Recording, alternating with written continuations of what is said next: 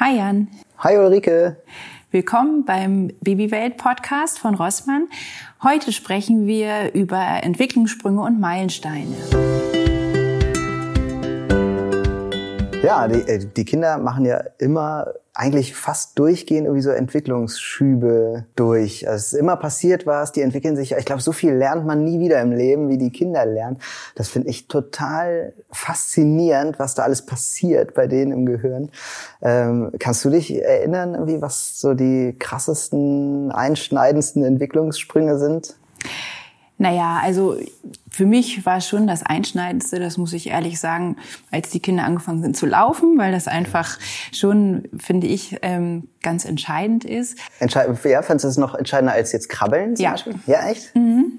Aber das liegt vielleicht auch daran, dass äh, meine Kinder beide sehr lange gerobbt äh, sind okay. und mhm. ähm, das einfach wirklich über zwei, drei Monate äh, so schnell gemacht haben, dass dieses Krabbeln danach gar nicht mehr so besonders war, weil das war dann zwar eine Ebene höher, aber ähm, die haben sich ja vorher schon ganz aktiv fortbewegt und dann war so dieser Schritt zu, ich richte mich jetzt ganz auf und ähm, torkel durch die Gegend. Und komm jetzt überall ran. beeindruckender. Ja, genau. PS, Mama, ich komme jetzt überall ran. Genau. Kletter auch überall hoch, fall überall runter. Ähm, genau. Und ähm, was ich halt einfach sehr, sehr spannend fand, war, dass meine beiden sich sehr unterschiedlich entwickelt haben. Also man Oh, wartet ja. ja immer auf diese Schritte, das muss ich auch zugeben, und wird ja auch immer wieder gefragt ähm, von außen, ne, ob er den schon robbt, ob er schon krabbelt. Und ähm, das ist dann ja auch immer ein bisschen schwierig, sich davon frei zu machen. Ähm, und mein Sohn war zum Beispiel ähm, sehr, sehr schwer und sehr groß und ähm, sehr entspannt von seiner Körperhaltung. Und der war dadurch einfach später dran ähm, und hat dann irgendwann auch ein bisschen Krankengymnastik gekriegt, weil er immer auf nur einer Seite lag ähm, und ich das angesprochen hatte. Und die Krankengymnastin hat dann auch gesagt, das müssen wir auch noch länger machen. Der ist, ähm, hat keine gute Körperspannung. Der Kinderarzt hat dann aber gesagt, nee, ist totaler Quatsch. Der ist einfach entspannt und der braucht seine Zeit. Wie soll denn ein dickes, schweres Kind ähm, das so schnell können? Das äh, wollen wir gar nicht verändern, dass der so entspannt ist. Dann ist er nur viel früher dran, als er sein muss. Und ähm, von daher fand ich das auch sehr beruhigend, das eben zu hören, dass es auch okay ist, weil es ja davon abhängig ist, wie das Kind so ähm, aufgebaut ist, auch ein Ja. Stück weit. Und ähm, bei meinem Sohn war es auch immer so, dass man das gar nicht so vorhersehen konnte. Der hat einen Entwicklungsschritt nach dem anderen ganz plötzlich gemacht. Also es war wirklich so, dass du gedacht hast, okay, ähm, man muss ja irgendwie sehen, ne, langsam dreht er sich mal auf die Seite, um sich irgendwann hinzusetzen. Nee, der hat wirklich alles von einem Tag auf den anderen gemacht. Während meine Tochter dann, da konntest du zugucken. Also wirklich, du hast gesehen, okay, jetzt geht's noch ein Stück höher und jetzt geht's noch ein Stück höher und irgendwann saß sie dann.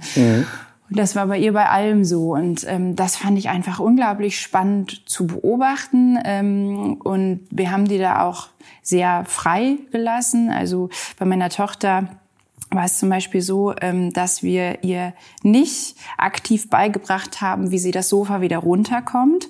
Ähm, bei meinem Sohn haben wir immer noch gesagt, mach die Beine zuerst, geh rückwärts. Ähm, und ich hatte zwischenzeitlich gelesen, dass das gar nicht so äh, sinnvoll ist, weil die ruhig auch ein Gefühl dafür kriegen sollen, dass es hoch ist. Und wenn sie immer rückwärts gehen, können sie es nicht sehen einfach. Und die machen ja viel über die Augen auch. Ähm, und bei ihr haben wir das dann einfach so gelöst, dass wir äh, das Sofa ausgezogen haben. Und ähm, dann waren das so zwei Ebenen, darum alles mit Schafsfällen äh, ausgelegt haben und sie machen lassen haben. Und das Spannende war, nach zwei Tagen hat sie es von selber so gemacht. Echt? Das hat ihr nie einer gezeigt. Das muss ich mir Und, mal merken. ähm, Wir machen das, wir zeigen das immer noch. Erst ja, und, Beine. also beim ersten Kind haben wir es auch gemacht und die zweite haben wir gelassen, weil ich gedacht habe, es kann nichts groß passieren. Wir lassen sie einfach mal komplett selber entdecken. Und Ja. es kam von selber. Und das fand ich sehr, sehr spannend. Das ist natürlich auch die Entspanntheit, die man beim zweiten Kind dann hat. Ja, das die hat da beigetragen zu. Und ähm, bei ihr war ich dann eher bisschen besorgt, weil die sehr, sehr früh gelaufen ist. Sie ist ja schon mit zehn Monaten gelaufen. Und ähm, da, wo viele sagen würden, super, mein Kind läuft mit zehn Monaten, ich bin total stolz, war ich auch. Aber ich dachte immer, oh Gott, der Rücken, weil man hört so viel, Wirbelsäule ähm, ist noch gar nicht so weit. Ähm, aber da bin ich auch sehr schnell beruhigt worden, weil es ja immer heißt, wenn die das von selber machen, dann äh, soll Dann man sie die auch es. einfach machen lassen. Dann ist der Körper auch so weit. Das finde ich eher spannend, äh, wo laufen die dann hin? Also die laufen ja dann auch weg und äh, Ja. Oder laufen auf die Straße oder Genau. am See ruhig sitzen, ist ja dann auch nicht mehr in dem Moment. Nee, wo es wird anstrengend. ich finde ja diesen Schritt, ähm, deswegen habe ich gerade so nach dem Krabbeln gefragt, weil das habe ich immer so empfunden, dass ein Kind, was einfach nur liegt, find, empfinde ich als viel anstrengender, weil egal was ich mache in der Wohnung, also wenn das Kind gerade ruhig und vergnügt ist, ist es das ja nicht mehr, wenn ich den Raum verlasse, zum Beispiel, um mir einen Kaffee zu holen oder so. Und da fand ich das immer so wie so ein äh, Befreiungsschlag, diesen Moment, wenn die anfangen zu robben oder zu krabbeln. Das äh, war bei allen drei Kindern, war, war ich so richtig so, oh, endlich.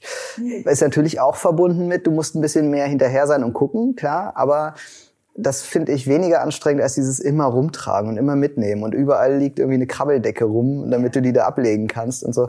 Das finde ich anstrengender als dieses Bewegen und Laufen und so. Vor allen Dingen werden sie ja auch irgendwann so unglaublich unzufrieden, ne? weil Ja, sie gerne auch die schon wollen mehr dann laufen genau, eigentlich. genau, die wollen mehr können, als sie zu dem Zeitpunkt äh, können. Aber diese Unzufrei Unzufriedenheit ist ja auch ein total wichtiger Motor. Ne? Ja. Also es gibt dann ja auch immer wieder ähm, äh, Eltern, die ihre Kinder zum Beispiel hinsetzen, weil sie sagen, der ist so unzufrieden und wenn ich ihn hinsetze, dann kann er gucken und ähm, dann ist er viel zufriedener und dann freut er sich.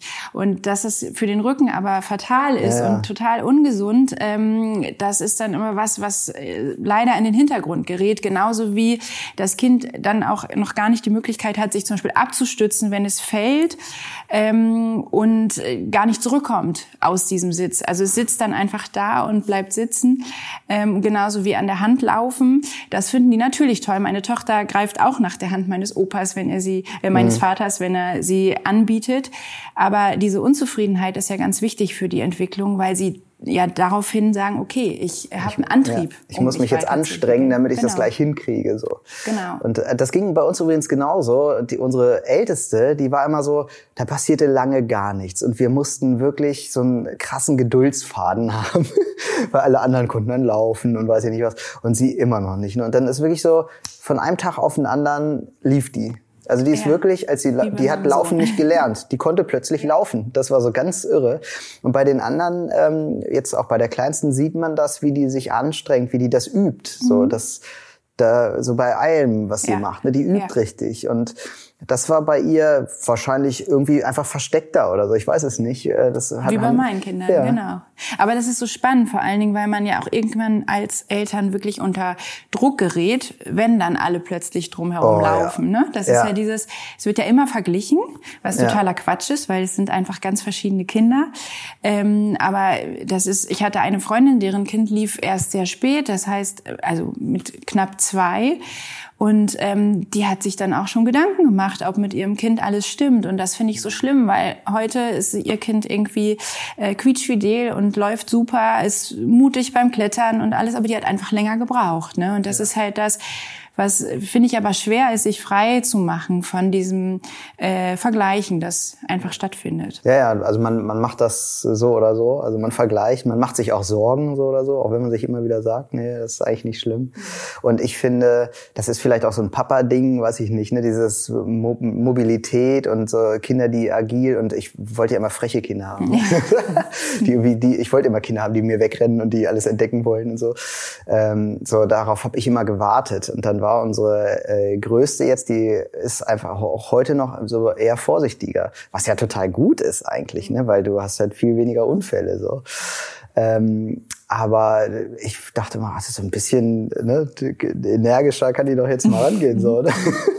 Aber da Man- sind sie einfach und klettert auch alles hoch, aber auch sehr vorsichtig. Und bei der Kleinen schlage ich auf die Hände überm Kopf zusammen, weil ich denke, Ja, genau. das kannst du doch nicht machen. Ja. Also die ist mit, mit sechs Monaten, äh, das werde ich mein Leben nicht vergessen, ähm, da habe ich Homeschooling mit dem Großen gemacht, hatte den Kleinen auch. Mein Mann hatte oben Homeoffice-Telefonkonferenz und ähm, die Kleine ist rumgekrabbelt bzw. rumgerobbt und äh, plötzlich war sie weg. Wir haben eigentlich die Türen zu und plötzlich war sie weg. Wir hatten noch keine Treppenschutzgitter, weil sie noch Oh. gar nicht so weit war.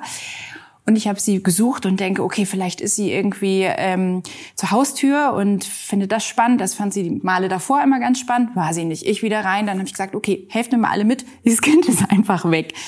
Und dann kam ich wieder raus im Flur und da war sie neun Treppenstufen hoch und grinste mich von oben an.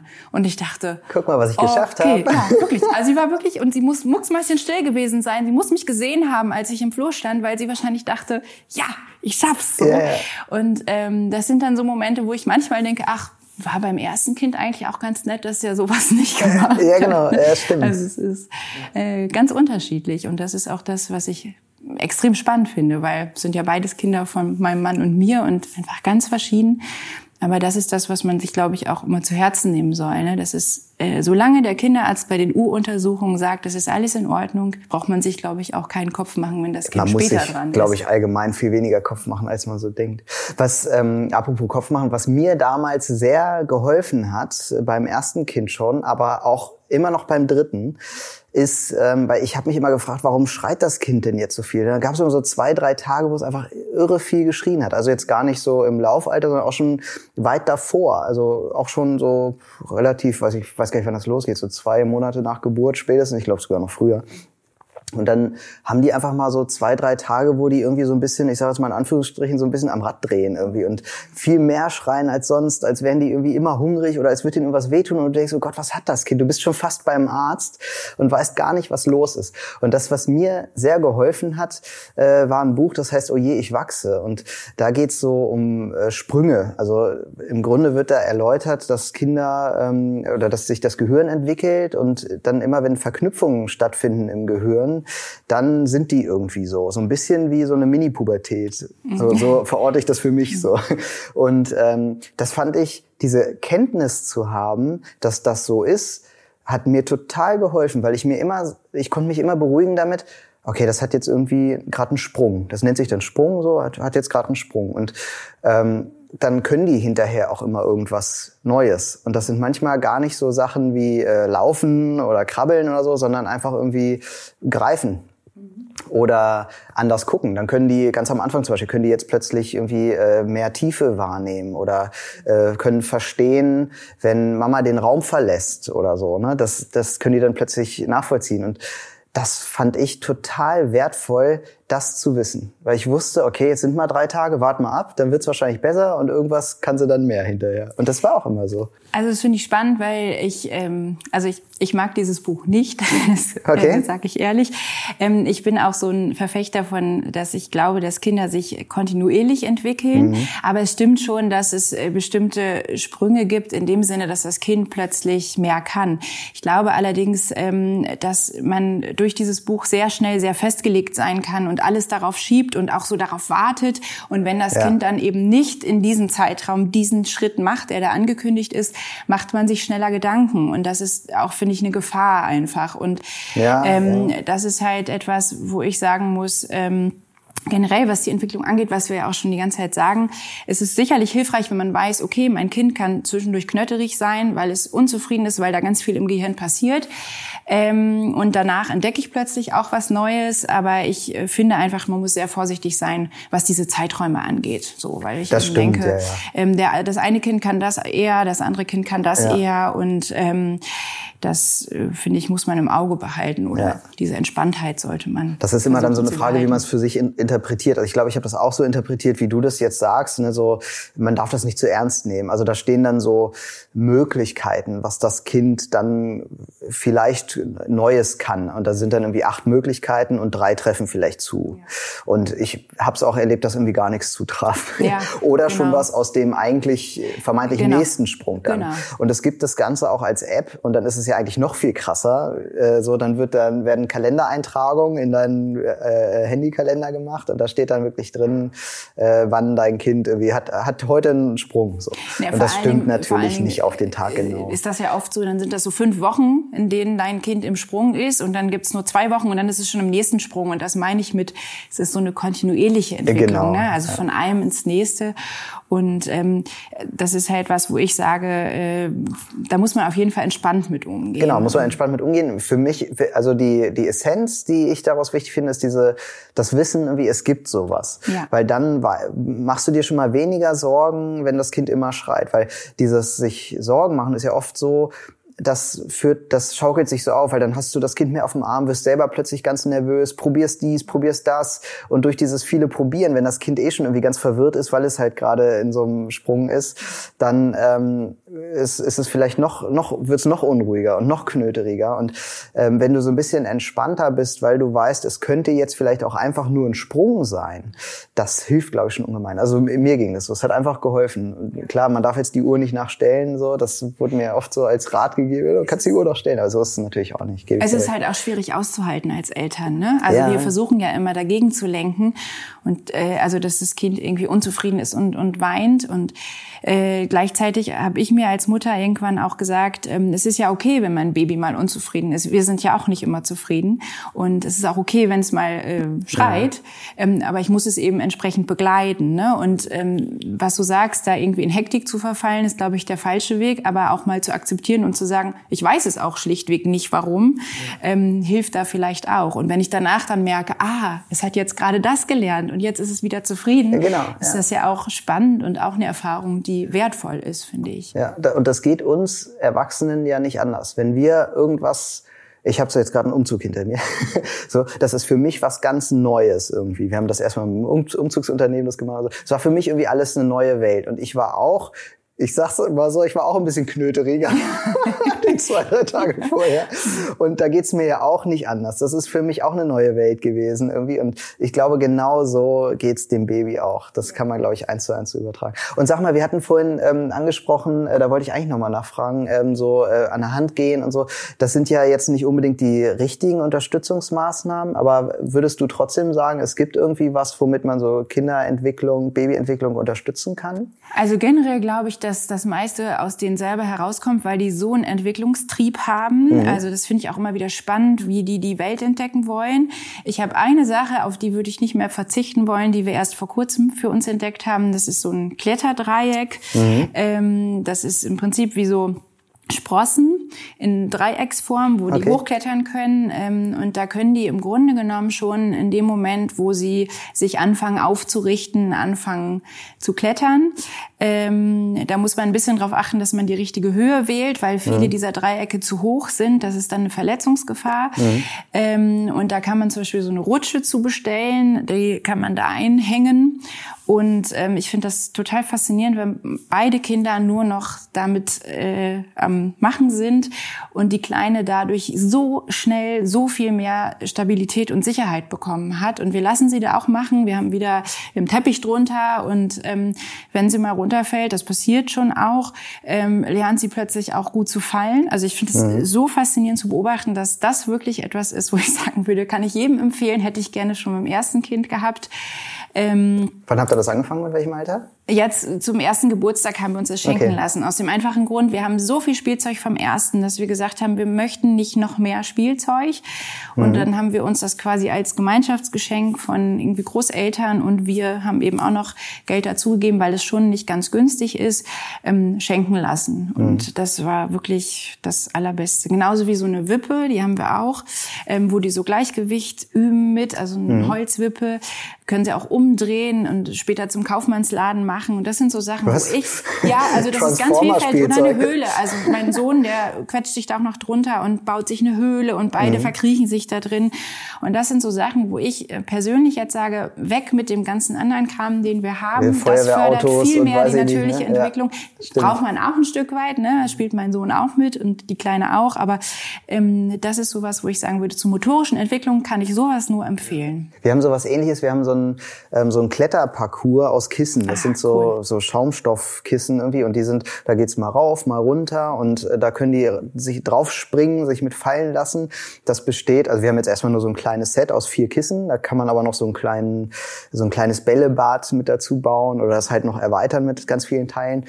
Das ist gar nicht so ähm, äh, ähm, unerschwinglich, also es geht schon. Und ähm, die Kinder lieben das. Die klettern da drauf, die bauen sich da Höhlen mit und weiß ich, also das ist wirklich, wirklich toll. Und unsere Einjährige zu Hause, die äh, klettert da rauf und runter, hin und her.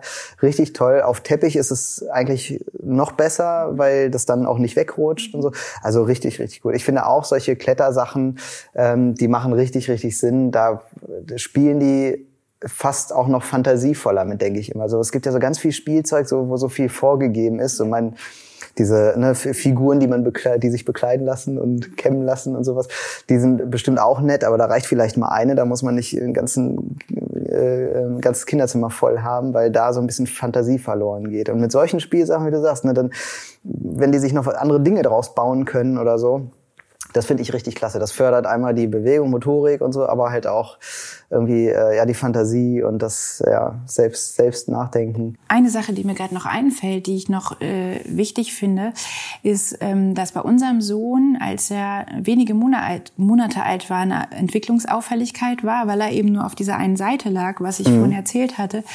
Und da fand ich spannend, weil wir beim Osteopathen waren und ähm, der dann festgestellt hat, dass seine Schädelplatten seit der Geburt aufeinander liegen und er einfach auf der einen Seite nicht liegen kann, weil er so Schmerzen hat dabei. Ach, okay. Ähm, und das ist was, wo ich auch viele Freunde habe, die gesagt haben, dass so ein paar Entwicklungssachen auch ähm, sowas beinhalten können, also mhm. wenn Auffälligkeiten sind. Und das ähm, sowas, wo ich bei meinem zweiten Kind dann auch vorsorglich beim Osteopathen war, weil ich gesagt habe, der soll mal gucken, ob da auch irgendwas ist. Mhm. Ähm, und das einfach spannend fand dass das eben auch eine Möglichkeit ist, dass es doch auch irgendwie eine Blockade ist oder sowas. Das auch vielleicht nochmal als Tipp, wenn man irgendwie das Gefühl hat, okay, irgendwie müsste da eigentlich was kommen, aber es kommt nichts, da vielleicht auch nochmal zu gucken. Das ist mir gerade nochmal eingefallen, dass es ja. bei uns sehr hilfreich war. Genau, ja, ja doch, das haben wir eigentlich auch mal gemacht, ohne jetzt panisch zu sein dabei, ne? aber das kann man ganz gut beobachten. Und ich habe, ich glaube, ich habe es schon mal in der Folge gesagt, ich finde ja dieses Tagebuch führen total nett, irgendwie, ne? dass man so ein Tagebuch hat und die Entwicklungssprünge, die man so feststellt, da so reinschreibt. Dann kann man das auch später, wenn man, wenn man das in fünf Jahren mal rausholt, dann kann man sagen, ach, heute vor fünf Jahren, da hast du gerade äh, gelernt, wie man einen Ball greift oder so. Ja, ja. Das macht total Spaß, sich das da zusammen mit dem Kind nochmal anzugucken. Ja, das finden ja. die Kinder auch toll, ne? Ja das stimmt. Ich wollte noch mal, ähm, ich, äh, wo wir so zum Ende kommen, noch mal erläutern, warum dieser Podcast eigentlich Babywelt Podcast heißt. Ja. weil ich glaube, das fragen sich manche, die Babywelt gar nicht kennen, weil das ist ja der, der Rossmann Babywelt Podcast, weil es bei Rossmann einen Club gibt für junge Eltern oder frisch gebackene Eltern. Ganz viel nachlesen über die Meilensteine könnt ihr auch in den Ratgeberheften der Babywelt. Ähm, für alle, die noch nicht Mitglied sind, äh, es gibt ja diesen schönen Babyclub ähm, mhm. der Babywelt. Ähm, unbedingt Mitglied werden. Es gibt ganz, ganz viele Vorteile. Ja, also ich, das finde ich ja auch immer total klasse. Es gibt äh, ganz viele Coupons. Äh, das lohnt sich wirklich. Also wer viel äh, in Drogeriemärkten einkaufen geht, der kann hier richtig Geld sparen. Also es gibt ähm, äh, Coupons, es gibt äh, aber auch Geschenke zur Geburt und zu den Geburtstagen. Das fand ich auch klasse. Das äh, sind auch wirklich tolle Sachen. Also da sind wirklich tolle Überraschungen drin. Und eben, wie du gerade schon sagst, Ratgeber und Magazine, die wirklich sehr, sehr hilfreich sind. Genau, und anmelden könnt ihr euch unter www.babywelt.club. Da kann man sich wunderbar anmelden und dann, wenn man sich die Rossmann-App lädt, dann ähm, und wenn man dann angemeldet ist, findet man unten diesen Babywelt-Bereich. Und wo unter anderem auch unser Podcast zu finden ist. Ja, dann würde ich sagen, hören wir uns beim nächsten Mal. Ich bin schon gespannt, freue mich drauf. Bis bald.